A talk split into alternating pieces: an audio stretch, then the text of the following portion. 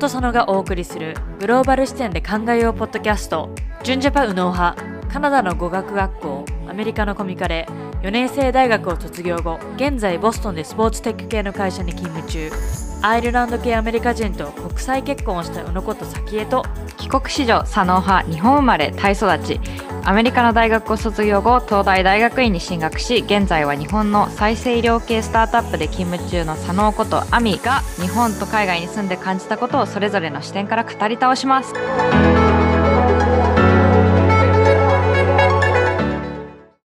皆さんこんにちは、えー本日は、えー私たちの元に届いたメッセージから始めようかなと思います。えーニックネームともはるさん。メッセージが121回の英語のエピソード、私たちが思うことをこんな風に英語で表現したらいいんだなって参考になもなってとても良かったです。また時々英語エピソードをぜひやってください。というコメントをいただきました。ありがとうございます。ありがとうございます。そう、なんか英語エピソードやるときに、結構その場でね、え、英語で撮ってみる？みたいな感じのノリでやって、まあ、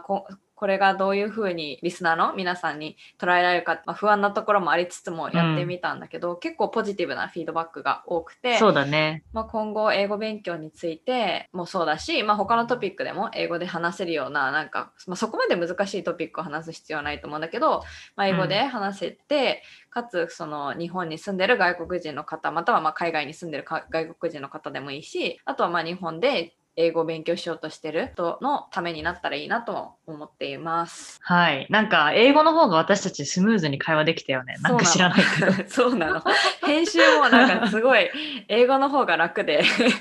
あの日本語だったらこう「うーん」とか「あー」とか結構言いながら話してるんだけどまあ英語だとそういうなんだろうテンポとかも結構こうポンポンポンって感じで。ねすごいスムーズだったのでまたねあの 編集の観点からもぜひ英語の エピソードは取りたいなと思います。はい、はい。えっ、と本日は、まあ、ここれからねちょっと新しい試みでやってみようかなと思っていることで今、まあ、英語だったり世界で話題になっているようなワードだったり、まあ、日本ではまだそこまで知られてないようなワードっていうのもたくさんあるのでなんかそういったのを私たちがこうピックアップしてそれについてちょっとワンエピソードで話してみようかなというのシリーズをやっていこうと思います。本日ままず1回目ということで、かつ今月6月は、えー、Pride Month なので、関連したワードをご紹介できればなと思います。で、えー本日のワードは Sogi or Soji? S-O-G-I で、日本語ではね、ソジって言ってることが多いみたいなんだけど、Sexual Orientation and Gender Identity の頭文字を取った言葉です。SOGI。で、日本語で言うと、まあ、性的思考と性自認のことということで、まあ、ちょっとこれについてね、深掘りしていけたらなとは思います。で、いつ頃できたのかなっていうのをこちらでちょっと調べてみたんですけど、いついつできましたみたいな感じのに大々的に書いてるような記事だったりとか、ウェブサイトっていうのがなかったので、まあ、でも比較的新しい単語なのかなと思いながら本日は紹介しております。うんはい。で、まあ、まず最初の質問なんだけれども、実際この言葉、ソジ、クソギっていうのは知ってましたか？またいつ知りましたか？はい。なんか、ソジってこういうのは知らなかったんだけど、知ったのは、その、私たちのメンターシッププログラムの交流会でメンバーの方が言っていて、知ったんですが、でもなんか、sexual orientation and gender identity って言うと聞いたことがあるっていうのも、なんか会社の diversity and inclusion のミーティングとかで、あの初めて話すときに、あなたの名前と What is your sexual orientation and gender identity とか、あなたの人種について、このイントロダクションっていうか、自己紹介の中で言ってくださいっていうのを言われて、だからみんな結構、Hi, my name is Saki and I'm a blah blah blah みたいな感じで言ったりしてるから、うんうん。なんかその短縮バージョンじゃないのでは知っていました。うんうん、そう私も結構同じでセクシュアルオリエンテーションとジェンダーアイデンティティっていうのは、まあ、かなり昔からこの2つの単語というか言葉っていうのはずっと前からあるのでこれについては聞いたことがあったんだけども実際このソジソギっていう言葉を知ったのは、本当に今回の私たちのやっているメンターシッププログラムで参加者の方が Facebook に投稿していたのかな？でなんあか Facebook の投稿でそうこの SOGI って見た時にえ何この単語って思ってで調べてみたらこのセクシュアルオリエンテーションとジェンダーアイデンティティってことを知ってでこのワードを皆さんに知っていただきたいですみたいな感じで書いてあったので本当にこれを知ったのは今年に入ってかな？今年のそれこそ3月とか4月ぐらいに初めてこの SOGI 掃除っていう言葉があるっていうのを知りました。で、えっとまあ、性的思考と性自認ってちょっとこう、まあ、日本語で言っても難しかったりとか、うん複雑意味としては複雑かなと思うので、まあ、簡単にここの説明をしできればなと思うんですけれども性的思考っていうと広い意味で言うとこう好きになる性で、まあ、どんな性に恋愛感情が湧くのかどんな性に性的感情を抱くのかっていった、まあ、要素のことです。で例えばこう男性になる男性を好きになる方は性的思考が男性に向いてるとか女性を好きになる方は女性的思考が女性に向いてるというふうな考えができます。であともう一つ性自認 gender identity のところだけれどもこれに関しては自分で認識している性自分の性例えば自分が男性だと思っている人は性自認が男性で別に自分の体が女性だとしても自分は男性と思ってたらまあそこは男性、まあ、女性と思ってたらその性自認は女性ということが言えるそうです。最近このよく聞くノンバイナリーは、ジェンダーアイデンティティが、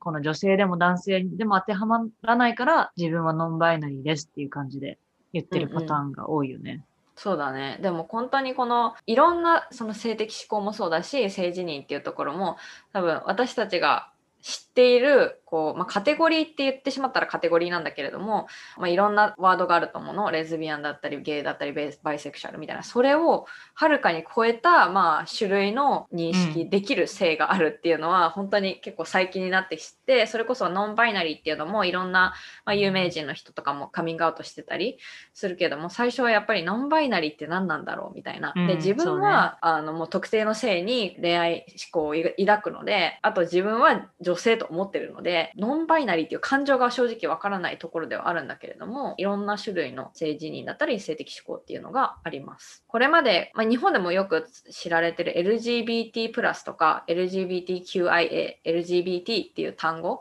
あると思うんだけどもこれとの違いっていうのはなんかわかる？ソジはどっちかというと、この自分と自分を見つめ直して自分で決める。うんうんうんいや、でも、うんちょっと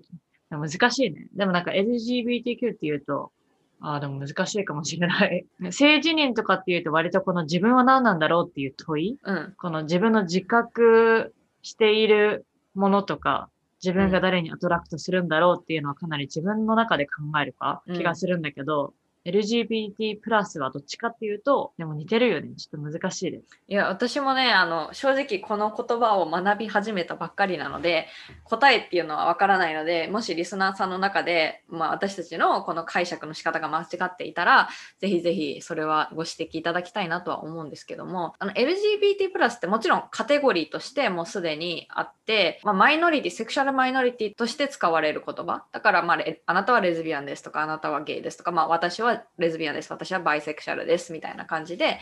誰を指すのかに対して当時葬儀は、まあ、どんそれこそ自分から自分を見つめ直して自分の状態自分が誰を好きになるのかとか自分の性は何なのかっていうのを見つめ直して、まあ、決められるうん。あものなのかなと思います。あとはまあ LGBT プラスって、まあ、QIA のところまで私は知ってるけどもなんかもうこれっていうカテゴリーがあって性的思考と性自認みたいなところがごっちゃになってるのかなっていうのもあるそうでかな。すね。確かに。性自認のところは、まあ、レズビアンってその女性が女性を好きっていうだけであって、まあ、だからそこは性的思考っていうところは入ってるけれどもその性的性自認っていうところはまあ無視されてる言葉だしトランスジェンダーっていうのはどちらかというと性自認がまあメインになってる。その女性の体で生まれてもでも心は男性みたいなところは、まあ、性自認のところなのかなと思うのでまあこれらその LGBTQIA ではまたは LGBT プラスで、まあカバーできない部分っていうのをこの掃除 SOGI の方ではカバーしてるのかなというふうな私は解釈をしています。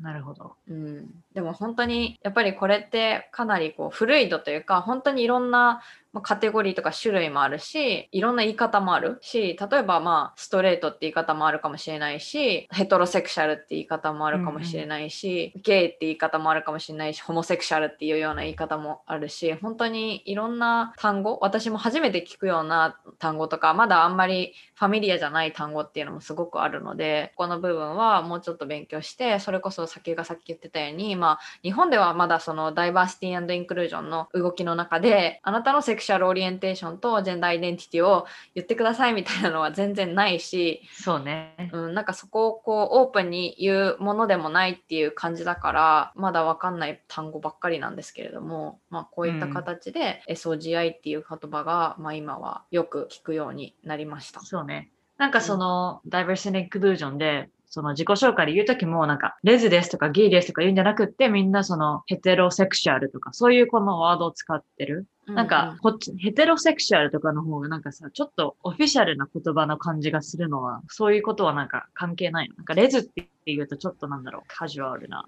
まあそうだね。でもそのセクシュアルっていう、それこそホモセクシュアル、ヘテロセクシュアル、バイセクシュアルとか、まあ、パンセクシュアルっていう言葉もあるし、ノンセクシュアルっていう言葉もあるけど、これはまあオフィシャルな言い方なのかわからないけど、まあ何を言おうとしているかはわかる。難しいよね。たくさん言葉があるしさ、似たような意味の言葉もあるし。あとはまあ、LGBT はま完全なる categorization だけども、 SOGI っていうのはどちらかというともっと古いとだと思うし、まあ、性っていうところは、な生まれたから最後死ぬまでその性自認とか性的指向っていうわけではなくて、まあ、変わりうるものなので、まあ、ソジの方がこうそういうのに適応するのかなとは思います。うんうん、じゃあ最後の質問なんですけれども、自分のそのソジについて考えてみたことはありますか？あります。私は、まあでも普通に女性として生まれて男性と恋愛するもんだと思ってたから、自分のソジについて考えてみたことは、まあ、正直最近までなかったけど、うん、まあでも私はヘテロセクシャルで、えー、女性だなとは思ってますが、まあさっきアミが言ったように、今このね、J さんと結婚してるからといって、ずっと男性を好きになるわけじゃないかもしれないし、将来ね、女性が好きになったりするかもしれませんし、うん、まだまだわからないなっていうのは、いろんな人の話を聞いてて、最近思い始めました。うん、私も本当に同じで、やっぱり私もなんかこう固定概念というか、まあ別にその、やっぱ幼い頃にタイに住んでたりして、いろんな同性愛者の人とかも見てたから、別にその男男と女が恋愛をするっていうのがまあ普通っていうふうには考えはあんまりなかったと思うんだけど、でも自分の中ではやっぱり自分は女の体で生まれて、恋愛対象もやっぱりこれまで好きになってきたのは男性だったっていうのはあるけれども、でも本当にこの自分の素地について考えるきっかけってやっぱり今年のプライドマンスがすごく大きいなっていうことも思ってます。これからね、私たちのポッドキャストでも出していく、まあ、ちょっとインタビューシリーズをあのやったんですけれども、それでもやっぱり今月プライドマンスということもあって、結構こう掃除について話したりとかいわゆるこの LGBT のコミュニティの人にもインタビューをしたりとかもしたので、まあ、そういった中で自分の掃除とか自分って実際はどうなんだろうみたいな感じで考えることは増えました。で、まあ、先が言うように、やっぱり古いとだから、本当に今日は女性自分は女性と思ってて好きになる相手もま男性だけれどもいつ変わり得るかも分かんないし、まあ、明日ねすんごい魅力的な女性が目の前に現れて、その人に恋をしてしまうっていうのも全然あるかもしれないし。なので、うん、まあ、その辺はすごいこう今後もオープンでいきたいなと思うし、まあ、あとは Pride Month というところで本当に今年は特に私もいろんなところに目が行くというかいろんなこうもちろん記事とかもあるしあと気づいたのが LinkedIn の会社のロゴが全て、うん、みんなね。あのレインボーカラーになってるの。なんかそこまで、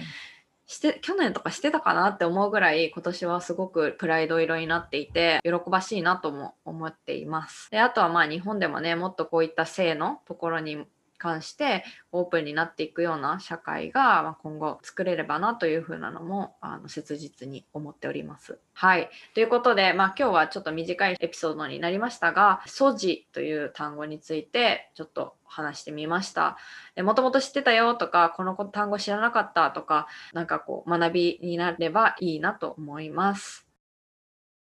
今回のエピソードに質問がある方は私たちに連絡をお願いします。メールアドレスは contact.unosono.gmail.com Facebook のうのとそのコミュニティへ参加をすることによって私たちと直接やり取りをしたりエピソードの裏話なども聞けるのでぜひ参加してください。もし共感する役に立ったと思う方は Apple のポッドキャストでレビューを書いてください今後触れてほしいトピックや感想などはショーノートのお便りボックスから送ってください宇野と佐野の SNS やポッドキャストのフォローも忘れないでください We'll see you next time. Bye!